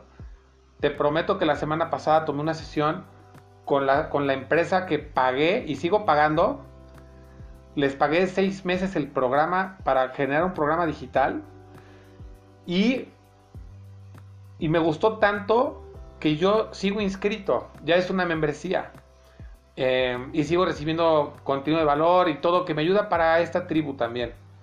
Y pagué una sesión con uno de sus coaches que me dio la semana pasada, les enseñé acción trascendente, se fueron boca abierta. Me dijo, necesito que seas por favor, necesito que seas el testimonio de nuestra tribu. Este, tiene más de 200 miembros. Eh, mi mentora ha llegado a más de un millón de vidas este, los últimos 15 años. Y él se formó también con gente muy fuerte. Y eso es lo que estamos haciendo. ¿Cómo crear valor? ¿Cómo hacer lo que hacemos con un sentido? No hacer por hacer y, este, y a ver qué pega. No, todo tiene una estructura, tiene una metodología, tiene un fundamento. Por eso te estoy llevando y por eso si no has visto el bloque 1, y el bloque 2 y el bloque 3 y el bloque 4, ah, te va a hacer falta entender lo que está pasando en el bloque 5. Y por, por supuesto el 10X, el número 1, que eso te lo quise agregar como un bono. Por eso te, te pido que sigas adelante, que sigas avanzando. Si no tomas acción, no sirve de nada. Te vas a llenar de información y vas a poder debatir y vas a decir, ah, no, las 4 P's es el pasado, a esta hora son 7 P's. ¿De qué te va a servir? Si no las aplicas, si no las construyes, si no las vives, ¿de qué te va a servir? Así que mi querido, mi querida tribu, acción trascendente, felicidades. La sexta pieza y vas armando este rompecabezas con este simbolismo que estamos dando a la montaña, donde llegas a un punto de la montaña y, ¿qué crees? Tenemos otro punto y otro faro al que llegar y otra meta a donde, a donde queremos construir cosas nuevas. Conviértete en el alpinista, no nada más en llegar a un punto de la montaña y se acabó. Lo que hemos estado hablando, en, este, en esta persona que se estás convirtiendo. Felicidades. Gracias por llegar hasta este momento, gracias por estar acá y nos vemos en el siguiente bloque. Antes tus tareas, haz tus actividades, ponlas en práctica y nos seguimos viendo. Muchísimas gracias y hasta luego.